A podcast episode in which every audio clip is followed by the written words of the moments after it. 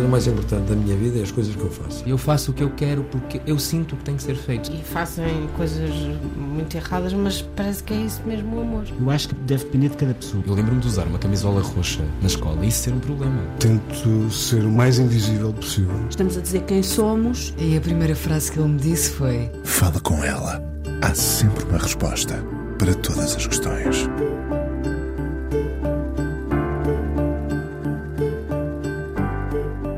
Convidado de hoje esteve no Fala Com Ela há muitos anos, tímido e ponderado.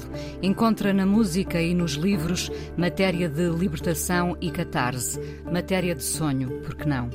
Há dias, num jantar em Belém, ficou a conversar com atores, cineastas, produtores, fazendo perguntas, tentando perceber o que é a vida de cada um e localizando as dificuldades. Já se percebeu que quer agregar em vez de dividir. É, por natureza, um conciliador. Há anos, no nosso primeiro encontro, afastou a hipótese de cargos mais sérios na política, mas era inevitável que a aproximação se desse.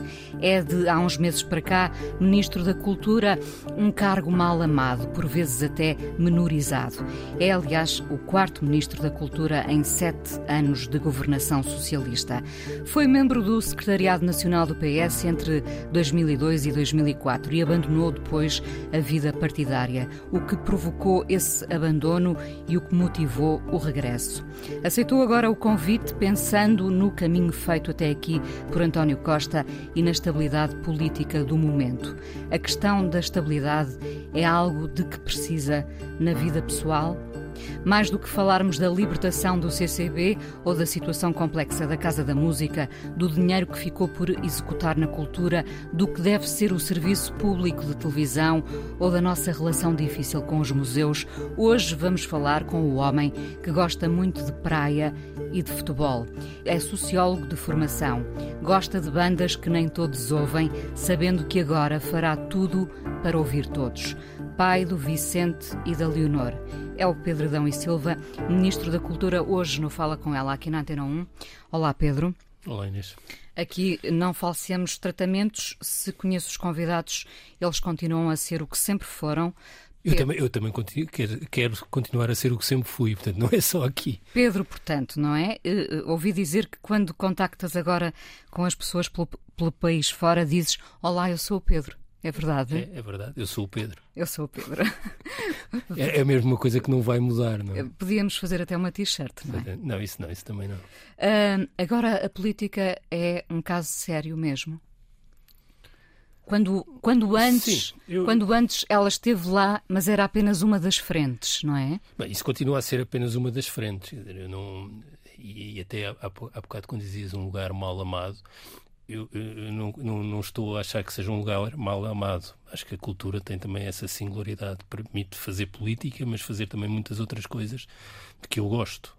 Eh, e, portanto, não vejo como, seja, como sendo um lugar mal, mal amado. Se calhar estiveram uh, lá antes uh, as pessoas menos certas. Não sei, eu não, isso não. Bem, eu, eu fiz comentário durante, sei, 20 anos, aí, portanto, isso agora isso é que suspendi mesmo essa. Portanto, não vou. As circunstâncias são sempre muito distintas e as, todas as pessoas tiveram os papéis e, e, muitas desempenharam a função bem, fizeram muitas coisas e provavelmente também há aqui algum déficit de reconhecimento. Mas não, não sei, o, que eu acho é, uh, por um lado, não é mal amado, acho que é um lugar que eu agora que já levo sete meses certos, no dia em que gravamos de, eh, de, de cargo, tem sido uma surpresa para mim, porque tem esse lado da política, da aproximação ou do regresso alguma atividade política. Mas... De humanizar a política, talvez, nesse, te... nesse contacto mais próximo, mais direto. Quando tu dizes, olá, eu sou o Pedro, estás imediatamente a aproximar. Isso tem a ver com a forma como eu olho para, para, para o exercício dos cargos e deste cargo em particular. Acho que é preciso, acho que é uma obrigação mesmo eh, desse lado da proximidade e de, de conhecimento. E depois é uma coisa natural, eu interesso-me pelas coisas. Uh, tenho tenho muita curiosidade por muitas coisas e, e, também e gosto sinceramente de perceber o que é que as pessoas estão a fazer e também qual. Já, já percebi que houve aí um, alguém que. um testemunho desse, desse, desse jantar. É, é, mas, mas sim. Podia haver vários. Podia haver vários, podia haver vários. É, mas sim, acho, acho que há esse, esse lado. Mas, mas a questão de, de, de, da pergunta era do, de ser um caso sério. Um caso sério. Eu, eu, eu julgo que quando se está a fazer as coisas, deve-se procurar fazer as coisas bem, com empenho e com. E eu tenho procurado fazer isso, mas um caso sério no sentido de secundarizar as outras coisas que eu sou e continuar a ser, não. Eu não, não tenciono eh, mudar e, portanto, tenciono continuar a, a gostar das mesmas coisas que gostava antes, de outras passar a gostar de novas coisas e portanto, há um lado também de continuidade. Para, uh... para quem gostava do que fazia uh, no passado, fazer comentário político, desportivo, dar aulas, a praia, o futebol, festivais, música. Continuo como, é que se veste agora o fato de ministro? Não, o fato veste-se, eu tenho, continuei desde que, que sou ministro tenho ido sempre ao futebol para o meu lugar no Estádio da Luz com os meus filhos e, portanto, isso não, não muda nada. Tenciono que, que não mude. Tenho feito surf, tenho ido a concertos e a festivais. Deixei de dar aulas porque é, não se pode. Uh, nem sequer se pode orientar uh, os alunos que se têm como orientantes de doutoramento ou de mestrado, isso nem sequer é incompatível para, para falar de um tema que, que agora se falou uh, muito, e, portanto isso deixei, e o comentário também naturalmente deixei, mas eu também ao longo de, apesar de tudo, das coisas, ao longo do, dos tempos, as coisas que fui fazendo, fui deixando de as fazer e fazendo outras também com, com, com, com, com gosto também, ou seja, na ideia de que não se deve continuar sempre a fazer as mesmas coisas. E, portanto, agora a questão colocou-se uh, de novo. E foste seduzido. Já, já, vamos, já vamos à questão da sedução, mas deixa-me deixa pensar que uh, nesta matéria da, da política na tua vida penso que também foi um jogo do quente e frio. Às vezes aproximavas-te, às vezes afestavas-te. O que é que ia ditando a aproximação e o afastamento? São uhum. sempre as pessoas, Pedro? Sim, é, uma, é importante. Não é? Eu, eu, eu aproximei-me uma vez e afastei-me uma vez. Eh, e agora aproximei-me. Mas estavas sempre. Eh, ligámos-te sempre à política. É, mas, eu, é? mas eu afastei mesmo, ou seja, eu tive uma aproximação em que, durante um período da minha vida, eh, era aquilo que eu fazia, que foi ali o ano de 2003, 2004. E da mesma forma que me aproximei de forma um pouco surpreendente, porque também nunca tinha tido na política aquilo que era o essencial do meu dia a dia, afastei-me em 2004 até agora me reaproximar. Portanto, houve um longo interregno. É óbvio que, estando eu a comentar nas televisões, nas rádios, nos jornais, as pessoas associavam à política, mas eu não tive qualquer uh, responsabilidade política durante, durante todo este, este, este período. Podias ser ministro de outra pasta qualquer? Isso é uma avaliação que depende sempre do Primeiro-Ministro. A questão já se colocou uh, no passado, não sei, não, não, consigo perceber bem como uh, isso passou a ser uh, um dado adquirido e, portanto, não me resta senão confirmar. Um, mas na verdade eu não aceitaria outra pasta que não esta. E não estou a dizer agora porque sou Ministro da Cultura, é porque na verdade é mesmo assim. Ou seja, eu não aceitaria outra pasta que, que, que não esta. Esta é, é que me dá prazer, Uh, gosto, sinto-me bem uh, e tenho interesse e acho que é possível uh, fazer coisas. Não tenho um interesse por, por outras áreas e, portanto, foi também isso que me levou desta vez a aceitar. Posso dizer, penso que és tímido. Tímido e espalhafatoso, como o Caetano Não, espalhafatoso não, não, não a não, não, ser no estádio. Sim, uh, isso mesmo. Uh, tímido, uh, reservado, bastante reservado, moderado, conciliador. para além do Benfica, o que é que te poderá fazer perder a calma? Bem, o Benfica faz-me perder a calma. Mas faz-me perder a calma de uma forma entusiasta, ou seja, positiva. Não é? eu, eu gosto mesmo muito do futebol e gosto ainda mais do, do Benfica, isso não é um grande segredo e, portanto, não, não preciso de o, de o esconder e acho que. É um, é um... Nestes sete meses foste ao estádio? Tenho ido sempre, sempre. Ainda, ainda hoje é, quer dizer, fui este fim de semana ver o, Benfica com fui ver o Benfica Chaves, Chaves, este fim de semana e, e, e fui ver com a Juventus. E valeu a pena, não é? Sim, sim, tenho ido aos jogos. Uh, acho que na verdade fui aos jogos todos em casa. Um... Já, ainda, ainda já há alguém a apontar a dizer está ali o Ministro da Cultura? Sim, mas as pessoas na bancada já me conheciam porque eu fui candidato a vice-presidente do Benfica uh, nas últimas eleições e porque era um benfiquista que participava no espaço público enquanto benfiquista. E, portanto, há alguma surpresa às vezes é de eu continuar a estar no meu lugar uh, e, portanto, isso talvez uh, sim, mas, mas sim, as pessoas... Aparentemente não podiam ser lugares mais opostos. estar num lugar de vice-presidente do Benfica e agora ser Ministro da Cultura. Ou nem por isso? Não, Ou... é, é, também na altura em que a questão se colocou e em que, em conjunto com muitas pessoas e com a coragem que o João Noronha Lopes teve na altura, era uma questão mesmo cívica. Uh, ter aparecido como uma alternativa ao, àquele que é o ex-presidente do Benfica. E, portanto, não é assim, se calhar, tão, é, tão distante. Hum. O que é que querias ser em miúdo? É sempre uma... Ah, eu queria ser treinador do Benfica, isso aí. Já querias ser Sim, treinador óbvio. do Benfica? Isso aí, isso, as coisas mudam muito pouco ao longo da, da, da vida. Um, há, há, coisas que mudam mesmo muito pouco. Uh, e, e, até agora, quer dizer que eu tenho filhos adolescentes, eu percebo, olhando para mim, adolescente, que no essencial as coisas de que eu gostava quando tinha 16, 17 anos são aquelas que, que me continuam a interessar e a, e a, gostar, a gostar hoje. Outra, por exemplo? A música, os livros e o surf. Já lá estavam? Claro. Já lá É, estavam. são, são, são momentos determinantes e cruciais. Não? Consideras-te um bom treinador de bancada? Ótimo. Ótimo. Todos os treinadores de bancada se consideram bons treinadores de bancada. E nestes meses, sete meses de Ministro da Cultura? Como treinador de bancada? Não, não, não. Ministro... como não, treinador não, da cultura? Não sei, é, quer dizer, eu próprio tenho dificuldade em fazer uma avaliação. Acho que este momento é um momento de chegada, de, de, aquela coisa que na política se utiliza quer dizer, que é um mecanismo fácil de, de, de, comentário, que é o estado de graça, não é?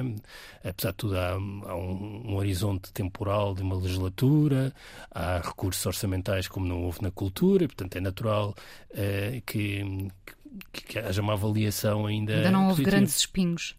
Não, há espinhos todos os dias, todos os dias. Isso é uma das coisas que talvez eu, mesmo eu, que comentava política quase numa base cotidiana, não tinha essa percepção de que todos os dias há um pequeno espinho ou um grande espinho no, no caminho. Isso, isso talvez tenha-me tenha surpreendido. É, é, uma boa aprendizagem, mesmo para quem acha que consegue olhar para a política eh, de uma forma eh, perspicaz, eh, é mesmo uma, uma lição Daria... também de humildade. Darias agora um péssimo comentador político porque ias ser muito condescendente. Isso mesmo. É, é, é, mesmo isso, acho que é um exercício de humildade é, e de, de, colocar as coisas em perspectiva e perceber que.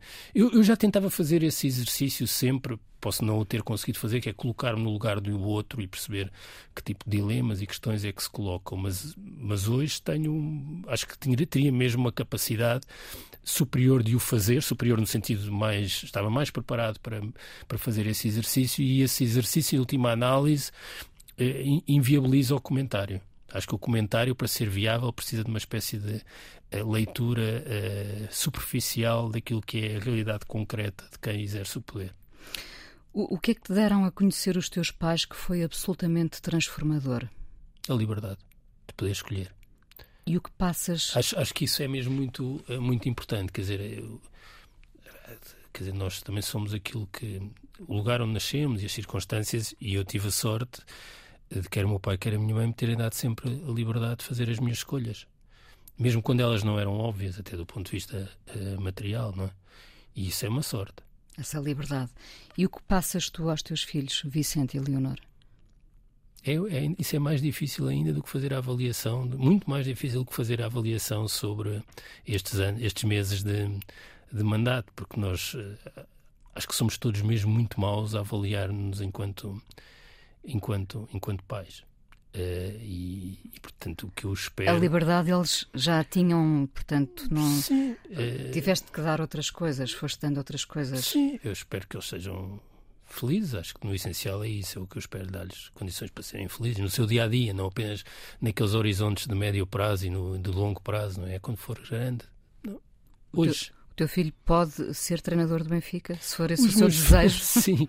Bom, mas isso, isso é um horizonte de facilidades. Não, mas acho que não, não, não estão para aí inclinados, nem o meu filho, nem a minha filha. Como olham eles agora para o pai, uh, sempre ao telefone, imagino, uh, e, e, mais ausente? Sim, sim. Foi uma coisa em que pensaste, uh, claro. evidentemente, não é? Sim, sim. Mas, bom, de novo, há, há, sempre surpresas, ou seja, nós também somos maus a antecipar aquilo que vai ser o nosso cotidiano quando mudamos a, a nossa, a nossa vida. Portanto, eu, eu, tenho procurado estar, estar presente, eh, mas a minha vida mudou muito, não é? Eu trabalhava muito em casa, ou seja, a, a, quantidade diferente de coisas que eu fazia, que me ocupava muito tempo e tinha muitas eh, solicitações, tinha os fins de semana muito ocupados com a televisão, com, com a rádio, gravações, artigos para escrever, aulas para dar, fazia muitas coisas. Mas apesar de tudo, estava muito em casa porque também era a forma de fazer as coisas todas, era, era trabalhar essencialmente em, em casa. E, portanto, há uma grande diferença é que eu uh, passei a estar uh, fora uh, durante grande parte, grande parte do dia. também não sei exatamente como é que eles veem, veem isto. Acho que em parte foi uma surpresa para eles. não, eu, eu, se bem te lembras, quando foi anunciado o governo, eu era o único nome que ninguém sabia. Mas é que eu não disse a ninguém eu disse aos meus filhos na véspera à noite. Uh, e, portanto, uh, eles também foram apanhados de surpresa. Uh, alguém me dizia, e, e, e, vamos ver isto pelo lado positivo, alguém me dizia, ele é tão reservado, tão reservado, que há coisas que uh, nem a mulher dele sabe, e portanto, tendo a tua mulher como uma confidente e cúmplice absoluta, mas uh, no sentido em que tu guardas coisas ou, ou não tens ainda resposta para elas?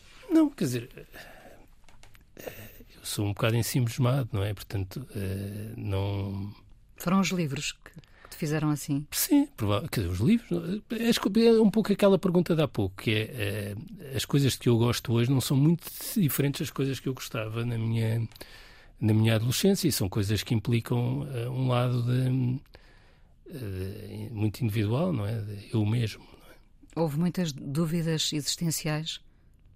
Não, eu por acaso não. nunca fui dado assim a. Não. Eu, eu, tenho é prazer com coisas que se fazem é, muito sozinhas e, portanto, não, sempre tive. Não houve o lado de Joy Division? É, claro, sou. Ah. Não, isso sim. sim, sim. Mas, mas, não, mas claro. não apontou para esse não, lado? Não não. não, não, não. Houve há. Haverá Lá está. Não, eu, eu li, por acaso li agora há semanas, um daqueles. Da, não, por acaso não é aquela coleção do, dos 33, do, mas é uns livros numa edição Brasil que comprei no, quando fui ao Brasil no verão sobre uh, o, o Unknown Pleasures. Li um livro sobre o Unknown Pleasures agora. E portanto, isso não houve. Uh, e ouvi há, há, pouco tempo um podcast excelente de vários episódios sobre a história de Joy Division. Portanto, não houve Joy Division. Há Joy Division hoje. Uh, já sabes mais ou menos o que é ter saudades da rádio? Eu, há, há bocado eu, por causa de estavas a enumerar as coisas que eu fazia, e eu estava a pensar as que tinha saudades e as que não tinha.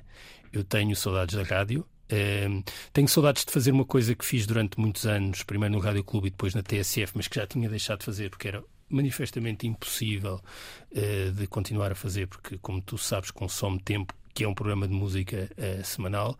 Tenho, tenho saudades. Substituí isso por playlists no Spotify. Uh, Continuas a fazer? Continuo. Faço públicas ou privadas? Públicas, faço privadas também, mas, mas públicas. públicas.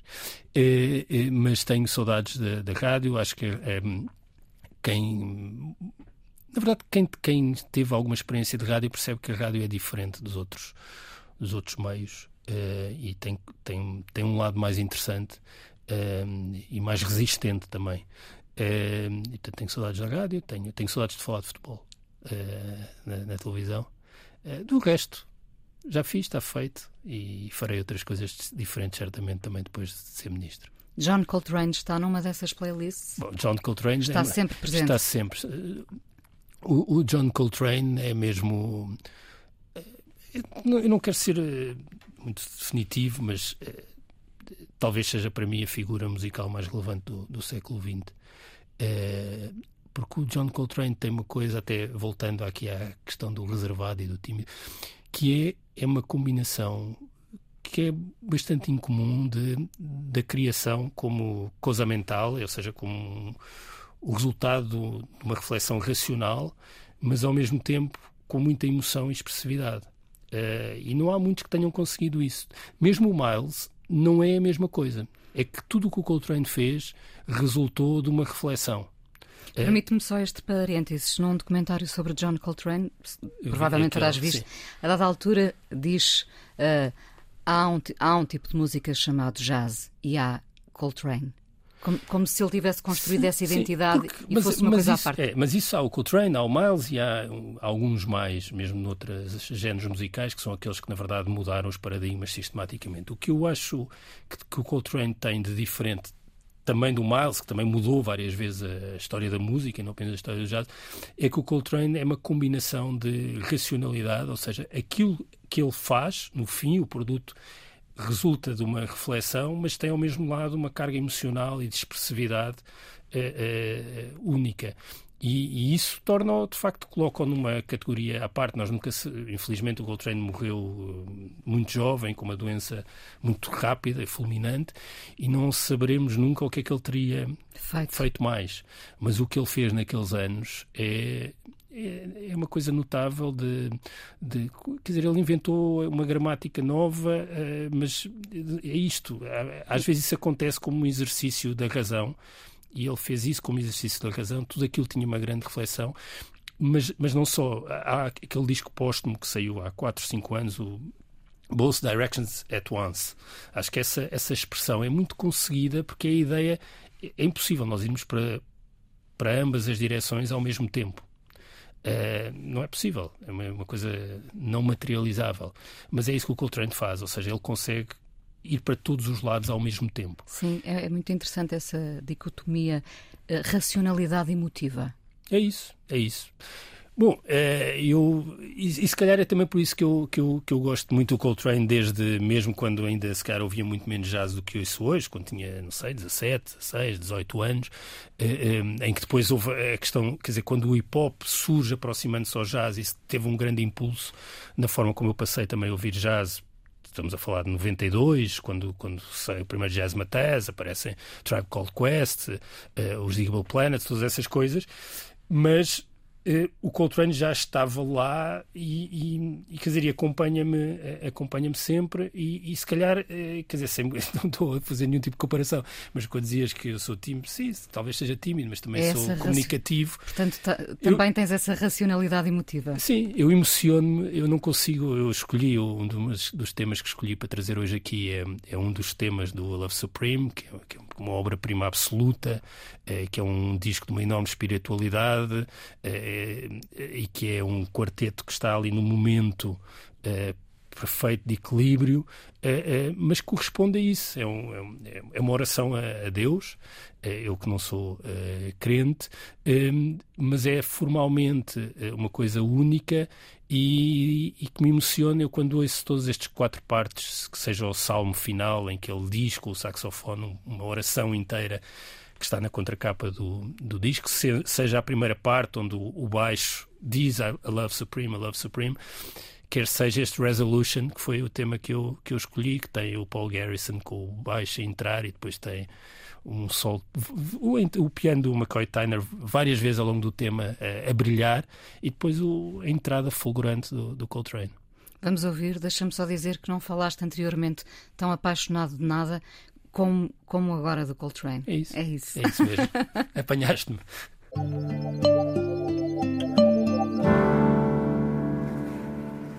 Pedro Adão e Silva, Ministro da Cultura, hoje no Fala Com Ela aqui na Antena 1. Uh, eh, voltando só um bocadinho atrás, quando não se é crente, uh, pede-se a quê? Pede-se porquê?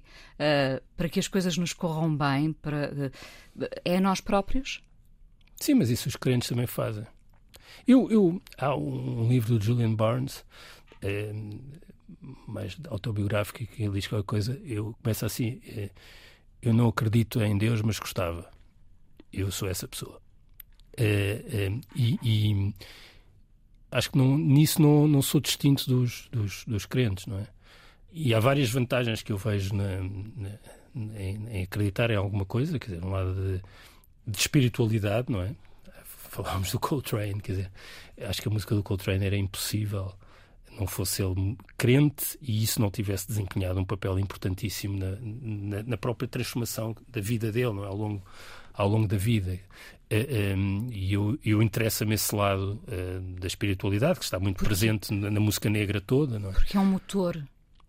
Porque é um motor, não é? Para quem. No, no teu caso, qual é o teu motor? És tu próprio? Sempre que. Eu acho que há também um lado do humanismo, não é? Uh, compaixão. Uh, mas, mas isso, pronto, nós vivemos num país maioritariamente uh, católico e isso também é a base do catolicismo, não é? o humanismo. e a compaixão, não é? Nós temos capacidade de ter empatia, colocarmos no lugar dos outros e, e acompanhar o sofrimento dos outros acho que não é preciso ser crente para, para se acreditar nestas coisas. E, portanto, acho que também há uma possibilidade, de, ou mesmo a beleza das coisas, não é? Uh, há uma possibilidade para os não crentes nesse caminho. Depois há um lado que eu não queria dizer funcional, mas talvez dizendo funcional, que acho muito importante e no qual eu me revejo, que eu sou muito pouco liberal uh, num, num, princípio, que é, para os liberais, no fundo, o bem comum é o resultado agregado de escolhas individuais. E eu não acho nada que seja assim. Ou seja, acho que é preciso uma ideia de virtude e de bem que existe para além e antes das escolhas individuais de cada um. E a religião tem essa função. Uh, e, portanto, eu não sou liberal nesse. Eu que sou muito liberal em muitas matérias, sou mesmo muito uh, uh, liberal, nisso estou um bocado em contratendência, porque muitas das vezes as pessoas são muito liberais nestas questões morais e depois não são liberais Noutras eu não, eu tenho a, a lógica contrária, que faz só porque não é agora muito relevante, mas quando se discute a eutanásia eu tenho imensas reservas em relação à eutanásia. Uh, eh, um, eh, precisamente por causa de uma questão de princípio, que é esta ideia de que nós existimos como comunidade uh, na medida em que há uma ideia de virtude e de bem. Uh, e a ideia liberal de somos todos livres de fazer as nossas escolhas colide com esta construção de uma ideia de comunidade de, de pertença. Hum. Uh, falavas da empatia e do humanismo e, e, de repente a empatia também anda de boca em boca, não é? Porque uh, falta empatia uh, na área da saúde, nos médicos, falta empatia e humanismo na política. quando, é que, quando é que a política deixou de se aproximar das pessoas? A política é, procura aproximar-se no sentido em que são tentativas de resolver os problemas que se colocam e os dilemas que se colocam. É, mas depois é óbvio que há uma espécie de crescente dimensão tecnocrática na forma como a política é gerida, porque as questões que se colocam ao, no dia a dia a quem governa, seja o Primeiro-Ministro, os Ministros, Secretários de Estado, são eh, questões de natureza tecnocrática, que são informadas por, por valores, tem as duas dimensões, mas depois é preciso resolver os problemas. E isto provoca um afastamento que não é também indissociável de uma espécie de fragmentação social que ocorre em todos os países. Ou seja, o lado prático retirou a humanidade, mesmo quando estamos a tentar resolver os problemas das pessoas. É porque perdeu-se a noção do rosto, porque a, a, interação é uma interação burocrática no sentido administrativo, não é? Na ideia de que aquelas coisas que que o Weber pensou no, na passagem do século XIX para o século XX, que é a interação burocrática, que é isso que resolve os problemas em larga escala, que é o Estado ser capaz de processar um pagamento para 2 milhões e meio de, de agregados familiares quando é caso disso. E, portanto, isso implica uma interação que não é uma interação com base no rosto. Eh, quando no passado a interação era com base no rosto. E, e, por isso há uma espécie de tendência irresistível da política para que isso aconteça, porque é o nível ao qual os problemas se colocam. Só que nós precisamos saber compensar isso com, com a presença, com a empatia, com uh, acho que isso é um, é um grande desafio que, que, se coloca dia, no dia a dia de quem, de quem governa. Como é que nós conseguimos resolver o problema macro, que precisa sempre do nível de abstração e de, e de separação do, do, rosto, mas manter essa ligação uh, às pessoas concretas e aos problemas que, são, que se colocam colocam. E, dizer, e acho, ao mesmo tempo que acho desafiante, isso também é o mais interessante uh, nestes meses que eu agora levo aqui, aqui nestas funções, uh, que é eu tenho estado preocupado e a tentar resolver problemas estruturais, uh, mas ao mesmo tempo tenho procurado estar com as pessoas no dia a dia e ouvir e perceber o, o que é que, por um lado, o que é que estão a fazer e o que é que as preocupa, e isso ajuda, ajuda muito a, a fazer, a fazer o resto. O Olá, eu sou o Pedro. Sim. Como não, se fosse uma reunião não de anónimos. Eh. o Ministro da Cultura tem uma grande vantagem. Na verdade, são duas, que é, primeiro, eh, tem contextos onde é possível ir ver o que é que as pessoas estão a fazer. E dois, isso acontece com escassíssimo interesse da comunicação social. Portanto, enquanto o Ministro das Finanças vai a um sítio e tem lá as televisões todas, o Ministro da Cultura vai e está lá só a falar com as pessoas que estão ali à sua, à sua frente. Portanto, não há intermediação uh, nenhuma. E eu, essa, essa, essa interação, eu tenho, eu tenho tido uma agenda mesmo muito preenchida no país todo.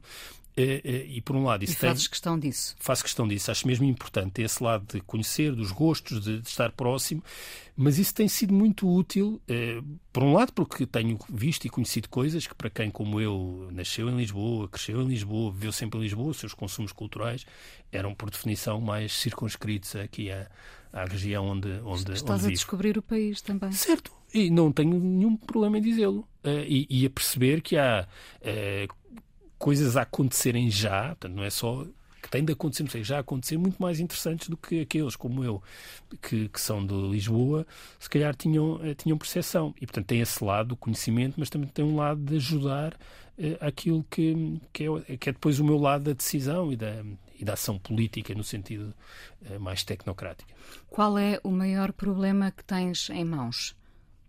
Eu, é o problema, eu diria que é os museus e os monumentos nacionais. Uh, porque, porque, na verdade, eu fiz agora nestes meses um grande esforço de reforçar uh, o orçamento para aquilo que são os programas de apoio sustentados, que é o que financia as companhias de dança, teatro, as artes visuais, a programação, etc. Uh, e, e, de facto, quer dizer, eh, eu tenho dito, e isto é mesmo assim, o, o valor mais do que duplicou face ao quadriênio anterior, e é difícil encontrar outra área das políticas públicas onde haja uma duplicação uh, de montantes, e portanto aqui mais dinheiro ajuda a, resolver parte dos problemas, não todos. Eh, os museus dos monumentos nacionais têm uma outra dimensão, é que, na verdade, eh, eu vou deixar de ser Ministro da Cultura, eh, nós os dois vamos deixar de estar aqui em algum momento, mas aquilo que constrói a nossa identidade, aquilo que vai ficar cá, é precisamente esse lado do, do, património dos museus. E eu gostava muito que neste mandato houvesse aqui uma mudança na forma como este tema é tratado e é nisso que tenho estado a trabalhar. Mas repara, é um problema estrutural que eu reconheço, o diagnóstico, aliás, está feito, e os problemas estruturais não se resolvem em, em seis meses. E, portanto, aquilo que, que tenho estado preocupado e a trabalhar é precisamente para encontrar uma solução que, que, não solucione, porque eu sou muito cético, as coisas não se resolvem, mas que melhore as circunstâncias que temos hoje. Uh, tu deste uma, uma, entrevista de fundo ao público onde se falava, uh, por exemplo, da situação, dessa situação de penúria, era a palavra utilizada, dos nossos museus, e eu fiquei a pensar. Uh, que nós temos uma relação curiosa com os nossos museus, a mesma que temos com o país. Uh, Vamos lá fora de férias e vamos sempre visitar os museus todos uh, e dizemos com orgulho que os visitamos. Uh, eu não sei se cá os valorizamos, se dizemos com o mesmo orgulho que fomos visitar determinado museu. Uh, e eu penso se isto não, não, não é também a relação que nós temos com o país, que é uma relação de amor-ódio, e em que só validamos uh, o, o que é já sublinhado lá fora? Então, duas coisas. Primeiro, eu não vou responsabilizar os portugueses por não fazerem aquilo que eu acho que, que, que é eu, eu, também me estou a responsabilizar. Não, mas, não é? eu não, mas eu acho mesmo que é. Ou seja, não é só agora por ter responsabilidades. Em geral, eh, eu preocupo mais perceber então porque é que as pessoas não vão aos museus. E não tanto dizer que é um traço de, de de caráter do, do, dos portugueses. Portanto, acho que há uma reflexão a fazer, então, porque é que os museus não são mais apelativos para as pessoas irem aos museus uh, uh, e não ficar preso a esse diagnóstico que uh, as mesmas famílias de portugueses que viajam e vão a Paris e vão aos museus ao Pompidou ou ao Louvre ou que vão a Londres ou que vão a Florença e depois chegam aqui e não vão ao Soares dos Reis ou ao Museu Nacional de Arte Antiga em Lisboa. E, portanto, eu quero é saber o que é que os museus precisam de fazer para se tornarem mais apelativos, para se tornarem mais apelativos e, e gerarem procura também eh, cá dentro. E depois há uma coisa que eu não te acompanho. Eu fui imigrante, eh, vivi, quer dizer, na verdade já vivi em três países, mas um período mais longo vivi em Itália, eh, e os portugueses são os principais eh, defensores das virtudes do seu país eh, quando estão fora. Mas quando estão fora. Certo, mas apesar de tudo, isso corresponde a pessoas que, quando veem qualquer coisa fora, são os primeiros a dizer: Mas em Portugal isto ainda é melhor. Hum. Só de volta à questão dos museus, porque eu própria fiquei a pensar, eh, eu acho que eh, os museus, de uma forma geral, já são apelativos, fazem esse trabalho. Uh, mas dou-te o exemplo do, do, Museu do Traje, onde estive uh, há algum tempo, uh, que, que, acolheu uma exposição muito interessante sobre o fotógrafo Jorge Zambier, e eu pensei. Este é um espaço fabuloso, mas que dá a ideia que, sem, sem querer condenar o trabalho de quem lá está, que entra em hibernação. Os muse determinados museus quase que entram em hibernação, não é? quando podiam ser permanentemente espaços de fruição. São espaços bonitos, uh, têm jardim em volta. Uh, como é que puxamos as pessoas até lá? Mas uma parte da explicação para isso está em, em, fatores estruturais que condicionam a atividade dos museus e que se prendem com a própria autonomia dos museus na gestão. Os museus fazem parte de uma direção-geral, tantas receitas que têm próprias revertem para a Direção-Geral. Uh, os museus têm dificuldades uh, na contratação e na fixação de recursos humanos, porque têm horários e períodos de funcionamento que são distintos eh, do conjunto da administração pública e, portanto, as pessoas quando entram num concurso para os museus depois estão interessadas em ir para outro organismo da administração pública onde não precisam trabalhar ao fim de semana, tudo coisas naturais, não é? Até porque as pessoas são mal eh, remuneradas, essas que têm essas funções. E, portanto, há, há, há, há especificidades no modelo de funcionamento dos museus que explicam essa sensação de, de hibernação, ou seja, é preciso alinhar os incentivos para que as coisas uh, despertem. Uh, eu, eu, um, acho, acho, que isso é um grande desafio e é nisso que, que, que tenho estado Tens a, a muito trabalho pela frente. Tenho, mas certamente. é mesmo um trabalho interessante e que vale a pena, porque também há alguma coisa que, uh, que fica. Ou seja, acho que um, um dos propósitos que deve ter quem governa é pensar o que é que pode fazer que se torne irreversível. Isto é, que a seguir não vai ser pior. Porque é muito fácil fazer-se uma mudança grande que depois chega o ministro seguinte, até do, do mesmo governo, da mesma cor partidária, e muda tudo. E vai noutra direção. E o que nós precisamos é destabilizar as, as políticas e garantir que há, que há conquistas que se tornam irreversíveis. Uh, vamos ao processo de sedução, porque tinha ficado aqui prometido, de António Costa. Podemos dizer que ele te aliciou com dinheiro, não é? Não, isso não, isso não. Isso não, porque eu sei que, que estas coisas que são complicadas, porque a maior parte das pessoas em Portugal tem remunerações muito baixas, mas não, não, para grande não parte especificamente membros, no teu caso, para grande mas parte para dos membros área. do governo, sim, para grande parte dos membros do governo são opções que têm eh, que têm custos. Eu acho que convém que de vez em quando as pessoas chamem a atenção disto, porque é, é, importa também ter essa consciência de que é, eu não consigo falar por todos os meus colegas de, de governo, mas tenho a sensação que quase todos, ao aceitarem ser membros do governo, perderam a, remuneração. Portanto, essa coisa do aliciar não, não, com aliciar dinheiro, com dinheiro sei, para percebi, a tua área, mas aproveitei para... Sim, isso, quer dizer, é, acho que um dos problemas da cultura é mesmo é, a falta de, dinheiro e de orçamento. É, e, quer dizer, eu não fiz nenhuma exigência para ser é, membro do governo bem pelo contrário, mas, mas é óbvio que essas circun... há, há, duas circunstâncias que são relevantes para a minha decisão. Uma é a maioria absoluta, isto é um horizonte de estabilidade. estabilidade Acho sim. isso muito importante porque introduz aqui previsibilidade e capacidade de fazer coisas que, que demoram tempo a serem feitas, não é? Estamos a falar dos museus monumentos, são coisas que precisam de tempo, precisam de tempo de estudo, de planeamento para, para serem desenvolvidas. Uh, e, portanto, esse é um lado da previsibilidade. Aliás, é um setor onde falta muita previsibilidade. Isso, isso cria um enorme ceticismo do lado de, de quem uh, interage com, com a cultura do ponto de vista das políticas. Portanto, a previsibilidade, a estabilidade, as pessoas saberem com o que é que contam. Uh, e, por outro, haver um cenário, quer dizer, um cenário orçamental uh, melhor. Favorável. É um homem convincente, António Costa? Ah, isso é. Acho que os portugueses já se deixaram convencer umas quantas vezes. Umas quantas vezes, é verdade. Uh, estamos quase a terminar. Uh, tenho que, como da outra vez, no outro Fala com ela há muito tempo, oito ou dez anos. Em que tu disseste que, que não estarias, que não aceitarias nenhum cargo na política, numa altura em que ainda estás há pouco tempo no, no, no, cargo de Ministro da Cultura e já se diz: será que ele pode ser o futuro líder? não. Não, não, não, não.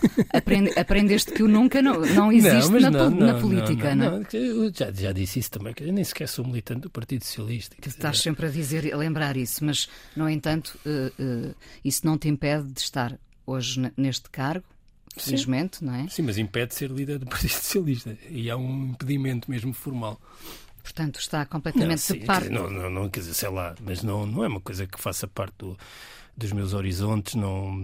E, e há sempre aqui um lado do gosto, não é? É, eu acho que é preciso mesmo gostar muito para ter essa, essa disponibilidade.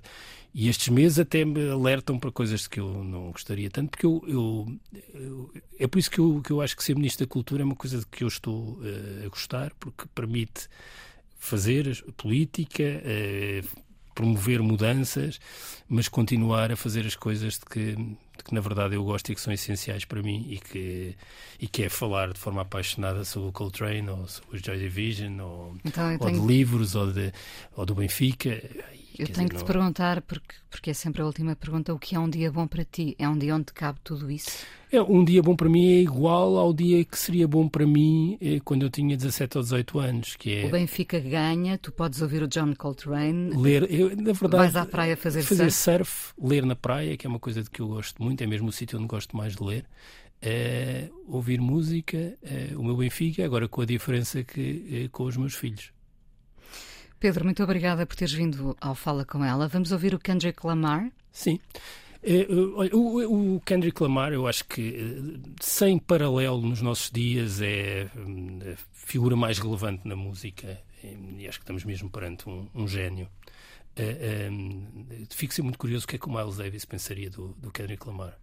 E, e- e não apenas porque o universo em que ele se move, o universo do hip hop e do rap, é o espaço com maior criatividade e com maior ruptura na criação musical hoje em dia, onde as coisas não se estão a, a- repetir, e isso acontece por esse lado da criatividade musical, mas também e pelo, pelo diálogo com vários universos musicais. Este, este tema que é do Tupimpa Butterfly, um disco que tem 2015, olha, 50 anos depois do Love Supreme, eh, tem o Kamasi Washington, o Ambrose Akin Mosair, o Thundercat, quer dizer, eh, o Robert Glasper, tem figuras do jazz, muitas figuras do hip hop, o Dr. Dre, por exemplo, mas não apenas pelo lado eh, musical, mas também pelo lado de dar voz a tensões e aquilo que se passa nas nossas vidas. E o hip hop é o único nisso. É um espaço onde as tensões culturais, sociais, políticas têm, têm voz. Este tema que eu escolhi, How Much a Dollar Cost, é muito significativo, é uma história de um encontro com um sem-abrigo eh, que no fim se apresenta que diz I am God.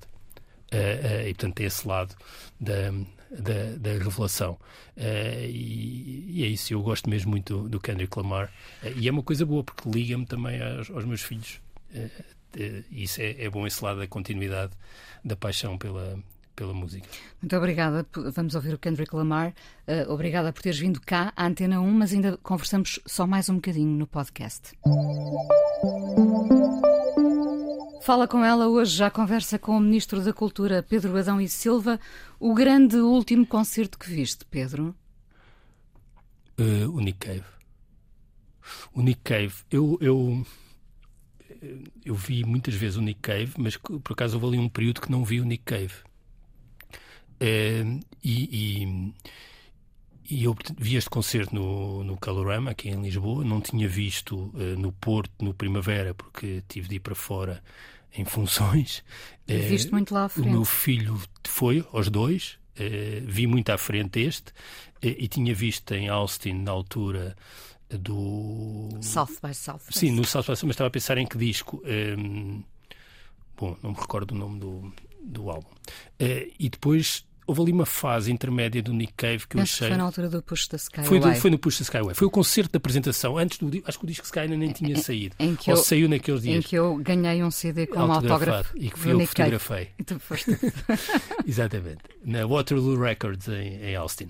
Eh, mas eu, mas eu, eu houve ali um período menos conseguido do, do Nick Cave. E o Nick Cave que eu vi agora é o mesmo Nick Cave que eu vi em 93, 92, 93, eh, eu não sei exatamente em que ano. O Pedro Mexia escreveu um texto sobre essa mesmíssima eh, experiência e eu, por acaso, já tinha tido esta conversa com várias pessoas, que é a sensação que eu tive a ver o Nick Cave agora é a mesma sensação que tive quando eu tinha 18 anos e vi na altura do Good Sun. Foi o primeiro concerto, portanto eu não sei se é 92 ou 93, porque ele, toca duas ou três vezes seguidas no Coliseu por aquela altura. Eu vi na turné do Good Sun, a primeira vez. E, e, e que era uma coisa irrepetível. Eu acho que nunca mais vou ver uma coisa do género. Que é uma banda, na altura eram os Bad Seeds, à beira do precipício. Uh, mas ali ainda na beira, ou seja, on the edge. Não... E isso é curioso, aquele caminho não era trilhável, isto é, o Nick e os Bad Seeds não podiam ter continuado por ali, não existiriam certamente hoje. Mas, tendo ele feito esta, muda, esta volta uh, uh, que, o, que, que, o transforma numa espécie de pregador de massas hoje, há ali uma intensidade dramática que é muito semelhante à do Nick Cave há 92, há 30, há, há 30 anos. Voltamos, a, voltamos ao início da conversa, porque nós, na essência, não mudamos assim tanto. É, mas sim, mas, mas eu acho que o Nick Cave regressou a esse lugar onde estava há 30 anos. Ele terá 60 e tal, não é? Portanto, ele tinha 30 e poucos e agora tem 60 e tal. E, e regressa de outra forma ao lugar onde estava há, há 30 anos. Eu não sei se tu viste alguma vez o Nick Cave nesta altura dos inícios dos anos 90. A primeira vez que eu vi foi exatamente nessa, nessa digressão. Essa digressão é uma coisa hum, única, não é? Uma energia e uma intensidade uh, uh, dramática, não é? E agora ele tem a mesma Mas intensidade de eu, forma distinta. Sim, eu diria que ele eh, nessa altura ainda não teria domesticado os seus fantasmas. Zero. Uh, Nada era domesticado ali, não é? E agora convive com os seus fantasmas. Talvez seja uma, uma forma de, de, colocar a questão, mas, mas, mas pelo meio ele fez muitas outras coisas. Eu vi muitos concertos dele mas também anódinos. Também trabalhou muito a aproximação. E não, não, claro que a conversa recorrente terá tido a ver com, com, com as, perdas, com as perdas, sim, mas ele trabalhou essa aproximação e essa aproximação Uh, fez com que ele chegasse a um patamar uh, onde, pois, onde poucos estão. Aquele lado do contacto, não é? Eu, eu vi o concerto esta vez muito, muito à frente uh, e, e foi impossível não ficarmos comovidos com aquele concerto, sim, não é? Sim, é muito. É isso, é, há ali uma intensidade e uma partilha, e é como se ele estivesse mesmo a tocar. De novo, há pouco falávamos da questão da, da religião ou da crença, sei, há ali qualquer coisa de contacto de muito humano, é uma coisa muito humana e muito vivida, não é? é, é talvez o, e, por, e por outro lado voltamos à espiritualidade, não é? Sim, é, mas isso também já estava, já estava, já estava, já estava muito presente. Eu, continuo.